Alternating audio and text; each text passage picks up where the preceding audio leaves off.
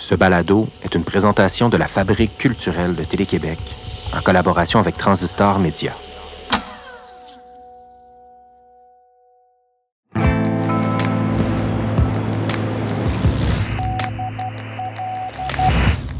Dans sa pièce Os, la montagne blanche, Steve Gagnon écrit Peut-être qu'il n'y avait pas de musique, mais toute la nuit sur le bruit des grillons, nous avons dansé. Vous écoutez Signal Nocturne.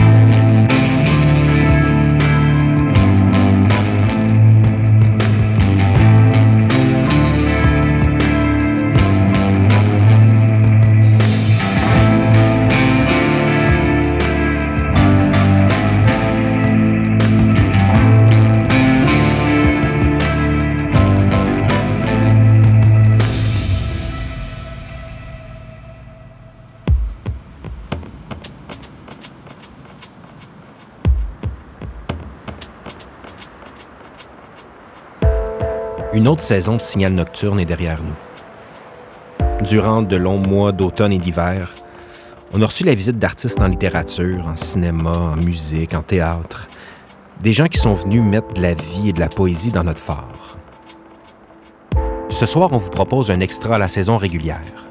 François et moi mettons le cap sur le vieux Montréal et débarquons au Centre Phi et à la Fondation Phi pour l'art contemporain, deux importants lieux de la culture actuelle au Québec.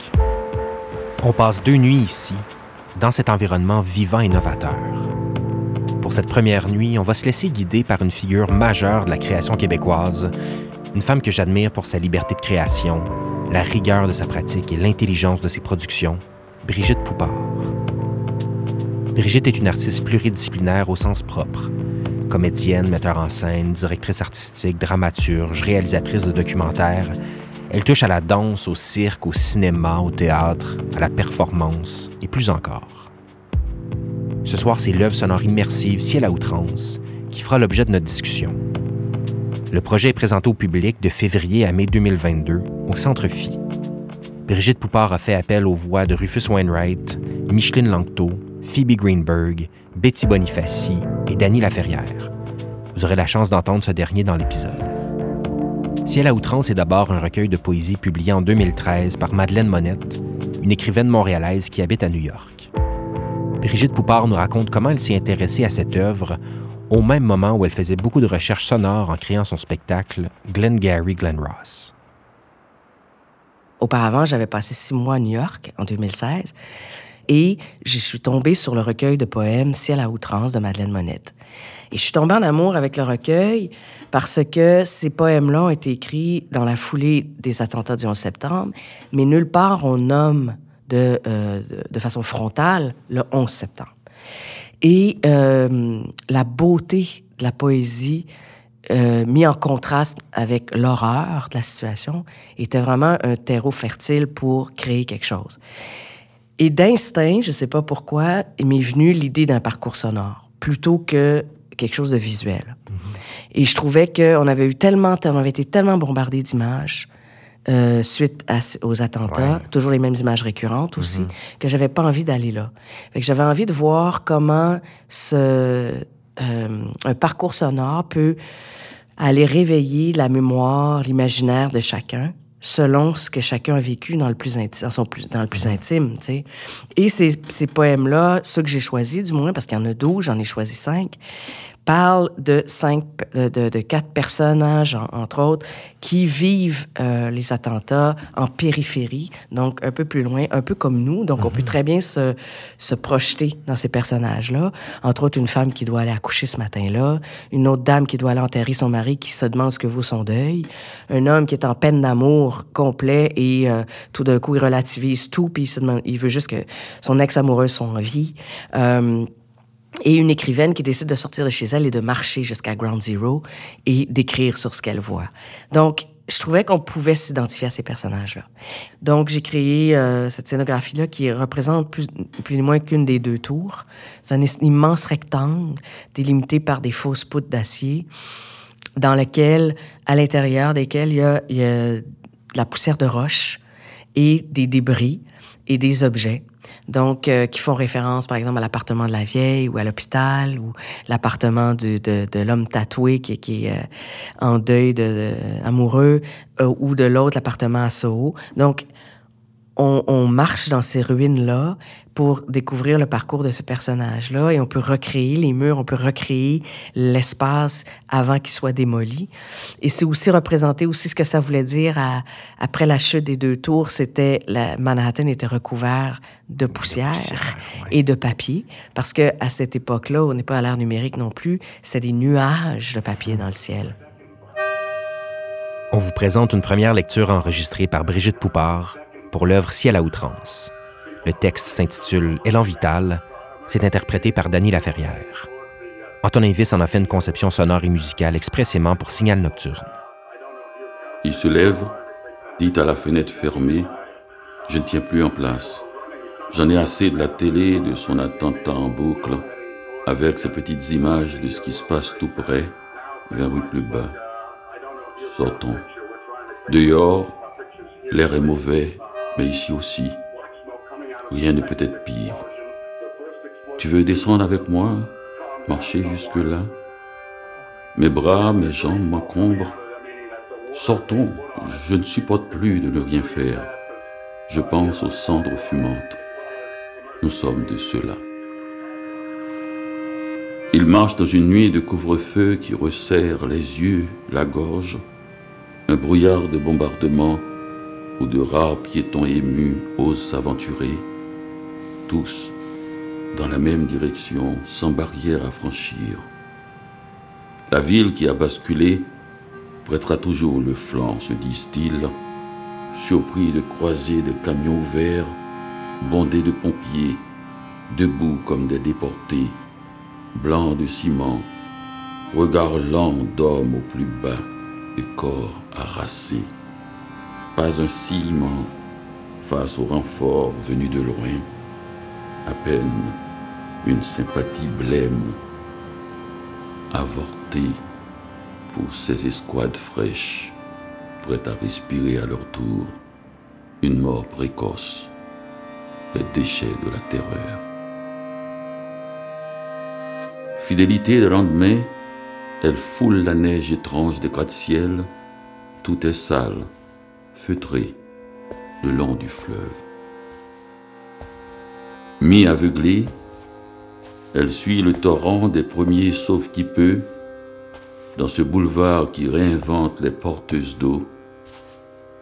Supporteurs acclamant au passage les sauveteurs avides, ces captifs des décombres qui perdent leur peine à fouiller, à remuer des grottes, des cathédrales de gravats vont et viennent user jusqu'à la corde, sans baisser les bras, à l'affût d'ombre de voix, de plaintes englouties. Elle clôt à fuite effrénée des rescapés, talonne les silhouettes de brume pliées sur leurs blessures, bouche livide remplie de la terre des cimetières, de sang, de scories. Elle a la peur de sa vie, les yeux en feu, elle a enlevé sa seule chaussure. Ce sac en bandoulière n'est pas le sien. Ses dents sûres croquent du sable. Elle se laisse guider par une foule ahurie mais calme. Rivière grouillante qui remonte une avenue. Ses pieds ne touchent pas le fond. Elle avance dans un silence de catastrophe. Elle est de cela aussi. C'est pas chaque fois la porte vers l'hécatombe, la même zone ravagée. Elle marche, on croirait inutilement, comme elle écrit, au devant de nouvelles obsessions, pour se jeter dans les bras des morts, ou rêver avec eux. Elle marche avec les vivants.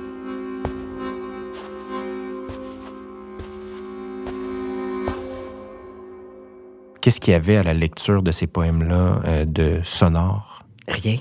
C'est ça qui arrive, c'est que nulle part dans les poèmes, il est indiqué, par exemple, la description physique ou psychologique du personnage. Nulle part, il est indiqué où cette personne-là est au, moment précis du poème, euh, ni euh, ses actions, ni rien de ça. Alors moi, ce que j'ai fait, c'est que j'ai pris les poèmes et j'ai fait un storyboard. Je sais storyboarder. Alors j'ai imaginé un personnage, j'ai donné un backstory. Hmm. Et ensuite de ça, bon, tu sais, c'était, il y avait beaucoup, beaucoup, beaucoup de couches, tu sais, à ça. Mais ce qui me ce que je trouvais intéressant, c'est de storyboarder justement ces, ces histoires-là et d'aller chercher la sonorité là-dedans. Mhm. Donc, par exemple, quand je donne un, backstory à la vieille, quel genre de son il y a chez elle? Pour moi, c'est des sons pesants.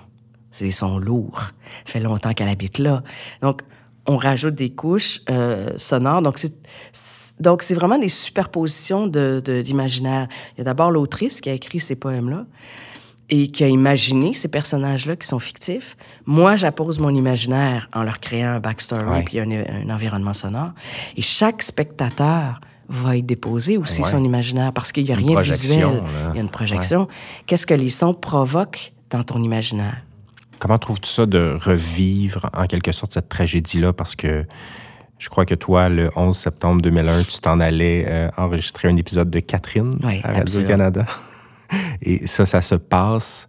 Qu'est-ce qui a fait en sorte que tu voulais retourner revisiter quand même cette, zone-là qui est, qui est quand même traumatisante pour des gens qui étaient nés en 2001? Bien, en fait, c'est la première fois qu'on avait un attentat en Amérique. Donc, pour moi, il y a une, euh, il y a une fracture. c'est un moment historique. Mm-hmm. C'est-à-dire, après ça, on a commencé à utiliser le mot terrorisme dans notre vocabulaire, ce qui n'existait pas avant. Donc, ça a été euh, un choc, une prise de conscience. Aussi, en ce moment, ce qui se passe en Ukraine, c'est qu'il y a beaucoup de victimes innocentes donc de, de, de, de ces politiques-là. Et, et, je dis, comment on en parle, tu sais? Et des vies abruptement arrêtées aussi. C'est pour ça que dans le décor, je laissais des... Tu sais, euh, j'ai participé beaucoup, beaucoup au décor, aux accessoires, dans ça, à choisir, à laisser des petits mots. Euh, je vais t'attendre, euh, I'll be waiting for you. Comment un mot comme ça ne se rend jamais à destination? Mm-hmm. tu sais, ces vies-là qui sont arrêtées, par exemple, tu sais? Ouvrir la porte sur une vie de quelqu'un, l'espace de 15 minutes. Euh, comment des objets aussi qui nous survivent euh, vont, vont révéler quelque chose de très émotif à quelqu'un, vont révéler quelque chose dans sa mémoire, ou vont laisser quelqu'un d'autre complètement indifférent? Tu sais, ces objets-là qu'on accumule, par exemple, ou qui appartiennent à notre grand-mère ou à notre mère, ont une signification, mais trouvés par terre dans des débris, qu'est-ce que ça veut dire, qu'est-ce que ça raconte? Mm-hmm. Donc, ces objets-là qui nous survivent. Euh, donc, tout ça m'intéressait dans, euh, dans l'œuvre euh, à, travers ces personnages-là, euh, fictifs, mais très réalistes, mhm. en fait. Est-ce que la manière dont on, documente et qu'on témoigne de, de ces horreurs-là de façon médiatique évolue? Si je pense aux années 90, c'est la guerre en direct à CNN début des années 2000, on voit ces attentats-là, le deuxième avion qui rentre dans la tour, à la télé en direct. Est-ce que ça nous désensibilise? Est-ce que notre rapport avec la tragédie change à travers la médiation? Moi, je pense que oui. Et c'est la raison pour laquelle je voulais faire un truc sonore. En hmm. fait, c'est la raison principale. Je trouve qu'à un moment donné, les images sont désincarnées, puis euh, sont biaisées, puis on le voit en ce moment avec la propagande. Donc, je, pense que le son peut réveiller des, des, euh, des émotions, des souvenirs euh, aussi forts qu'une odeur, par exemple, quelque chose. Mm-hmm. Le son va t'amener à un endroit très précis, très, très, très précis, et on est capable de reconstruire euh, l'image par le son, le souvenir que ça provoque et tout ça. Donc, c'est pour ça que je voulais qu'il y a des gens de différentes origines, d'âges de, d'âges différents qui vont venir faire l'expérience, personne va avoir la même image, même avec les mêmes objets. Et c'est là que c'est intéressant pour moi, tu sais, et qu'on sort justement de la surmédiation de, mm-hmm. de, ces événements-là, tu sais. Ça devient très intimiste comme expérience, ben finalement. Tu sais. Ben c'est ce qu'on aime de ce médium-là aussi, la proximité que ça crée tu parles des gens qui viennent faire l'expérience, qui sont euh, d'horizons euh, diversifiés, mais il y a aussi le casting, les voix que tu as choisies pour livrer les poèmes de, de Madeleine. Comment as-tu casté ce projet-là? J'ai choisi des gens qui ont connu de près ou de loin l'immigration, mais aussi qui vivent de différents, des interprètes de différents milieux. Donc, euh, des auteurs, compositrices, interprètes, Betty Bonifaci, Fab, des Random Recipe, euh, des actrices, Michel Langto, Isabelle Dos Santos, Rabat Oudaya. Ensuite, auteurs, Daniela Ferrière. Donc, je voulais représenter aussi euh, la diversité aussi dans leur, euh, dans leur travail, les âges aussi, que ce soit pas que ce soit pas une tranche d'âge qui soit représentée non plus.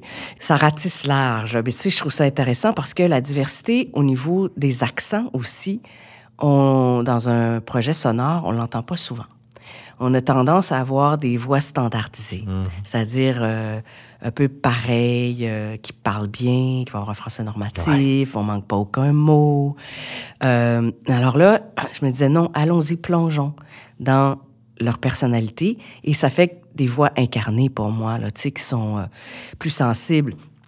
Et c'est pas c'est très volontaire que j'ai choisi aussi Dany Laferrière pour faire un des poèmes qui euh, parle de l'auteur qui descend euh, de chez lui, de l'immeuble, et qui va marcher jusqu'à Ground Zero et qui décrit ce qu'il voit, parce qu'il pouvait vraiment associer ça au tremblement de terre en Haïti. Donc, euh, donc, ces choix-là sont pas anodins non plus. voilà. Comment tu as trouvé ça, travailler pour le casque d'écoute? Ah, je trouve ça super. Ouais. Ah, vraiment, vraiment. Je trouve ça vraiment super parce que on va chercher des des subtilités que tu n'as pas, même si tu, tu, spatialises avec 32 haut-parleurs autour. Mm-hmm. C'est vraiment, comme disais tantôt, c'est le côté intimiste. C'est euh, la voix peut se rapprocher, les sons, aussi comme dans la vie, parce que ce dont, on n'a pas parlé, c'est qu'il y a euh, un autre dispositif qui est le, le tracking, où on va chercher la position du spectateur par rapport à l'objet, donc qui va te donner exactement la distance par rapport au son, comme dans la vie. C'est-à-dire, si tu t'approches du son, il va être plus fort. Si tu t'en mhm. éloignes, il va être moins fort. Dépendamment où tu te places dans l'espace, tu n'auras pas la même expérience que l'autre personne qui se place, mettons, proche de la fenêtre et qui va attendre plus l'extérieur. C'est une spatialisation interactive. Une spatialisation 3D interactive, dépendamment où tu es dans l'espace. Alors, euh, ça, j'ai juste avec les casques, tu peux vraiment faire cette différence-là. Tu mhm. ne Tu peux pas l'avoir avec des haut-parleurs. Euh, et ça, je trouvais ça vraiment, vraiment intéressant. Puis tu as aussi, c'est la juxtaposition pour moi de l'expérience intime versus l'expérience collective. Et c'est exactement ce qu'on vit quand, devant une catastrophe. Ce que ça va chercher comme traumatisme intime en vivant un traumatisme collectif? Et puis en le vivant, en ne le vivant pas chez soi non plus, parce qu'il y a des expériences au casque qu'on peut vivre euh, chez soi, mais là, en étant dans un lieu donné, tu contrôles en quelque sorte comme créatrice ou diffuseur le contexte de réception que les gens ont. Ça aussi, c'est une donnée intéressante de se dire, ben, voici l'univers dans lequel vous allez vivre. Ben, c'est là qu'on se rapproche pour moi du théâtre, en fait, euh, là où d'où je viens. C'est-à-dire que toutes mes expériences passées aussi, euh, il y a une espèce de canalisation aussi, dans le sens que pour moi, c'est important qu'il y ait une scénographie. Mm-hmm. Euh, c'est très, très, très important qu'on, que les spectateurs vivent quelque chose de sensoriel et en plus de l'écoute. Des éboueurs piétinent vigoureux. Les ombres tranchantes du matin en bas de l'immeuble. Les sursauts d'effort des mâchoires du camion, plus efficaces que les bips du réveil. Ces petites gouttes limpides lui tirent du lit où il laisserait volontiers l'ensigner son nouveau tatouage. Voyage et déglutition, redémarrage bruyant jusqu'au soleil frisqué du bout de la rue, Bouteilles fracassées, sac éventré dans la benne.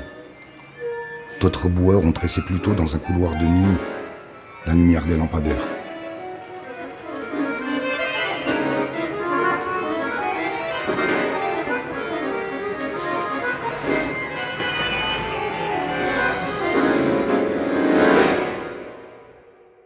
Il a roulé sur sa blessure ardente, raidi au bord d'un cauchemar bijoux sous la compresse de gaz qui suinte rose. Ni arrêt de mort, ni adoration.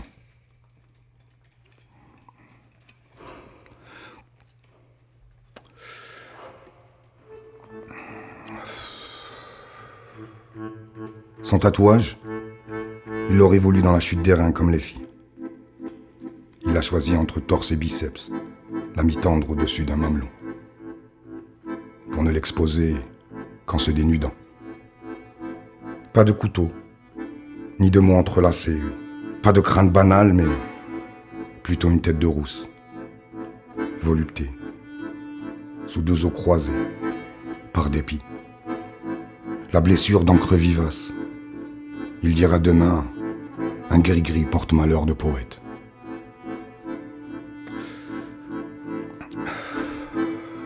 Sur sa peau, il s'est vengé d'une femme changeante. Parti sans explication, trop renversant pour s'attarder là. Juste agacé d'être abrégé. En dernier ressort, de vivre une autre histoire que lui. Rageur. N'avait-il pas plongé en elle une fois pour toutes? Il y a cru aux piqûres brûlantes du tatoueur. Autopunition vaniteuse, mise à mort discrète de l'empoisonneuse.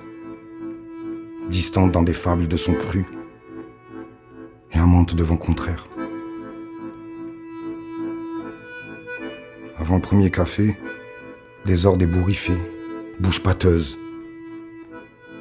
Il ravale son orgueil, portable sur l'oreille. La faire sourire.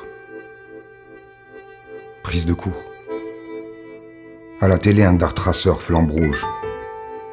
Éclat embrasé sur une façade. Violente orgie de rouge.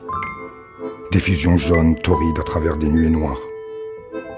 Les employés saisis entre les murs crevés enlacent de force les passagers en feu. Encaissent les obus. Fusion de corps déchirés. De tornades dans la fournaise aux chairs hurlantes. What the fuck? Oh fuck! Qu'il meure sur le coup, sans souffrir. Mais que dit-il? Une main à la poitrine, il en trouve les lèvres sur un abîme.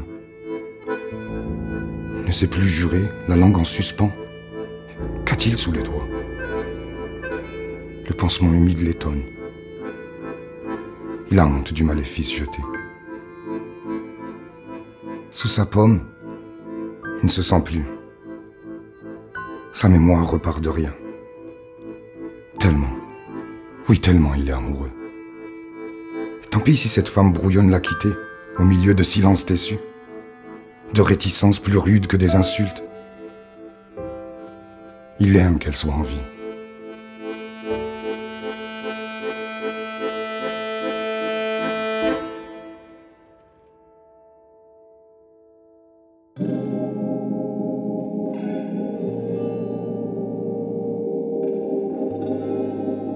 C'est avec ce texte de Madeleine Monette, intitulé Tatoué et interprété par Rabat Aitouyaya, qu'on termine cette première de deux nuits au Centre Phi et à la Fondation Phi. Je vous invite à écouter l'épisode suivant en compagnie de la reine de l'électropop Camille Poliquin, alias Croy, l'artiste visuel Manuel Mathieu et le réalisateur Vincent Morisset, avec qui on déambule dans les lieux d'exposition de Phi. Avant de vous dire au revoir, je tiens à remercier les équipes qui travaillent à la production de Signal Nocturne pour Télé-Québec, la coordonnatrice Nadine Deschamps, la technicienne de production Erika Coutu-Lamarche, la chef de contenu Ariane Graton-Jacob, l'édimestre Sophie Richard et la directrice de la Fabrique culturelle et des partenariats, Jeanne Dompierre. Pour Transistor Média, Tenaga Studio à la musique originale, Antonin Viss à la conception sonore, François Larivière au montage et au mixage, Sophie Gem à la recherche, Claire Thévenin chargée de production, Louis-Philippe aux communications, Stéphanie Lorrain à la production exécutive et moi-même, Julien Morissette, à l'animation et la réalisation. Abonnez-vous dès maintenant à Signal Nocturne dans l'application de balado de votre choix ou écoutez-nous sur la fabriqueculturelle.tv. Je m'appelle Julien Morissette. Bonne nuit.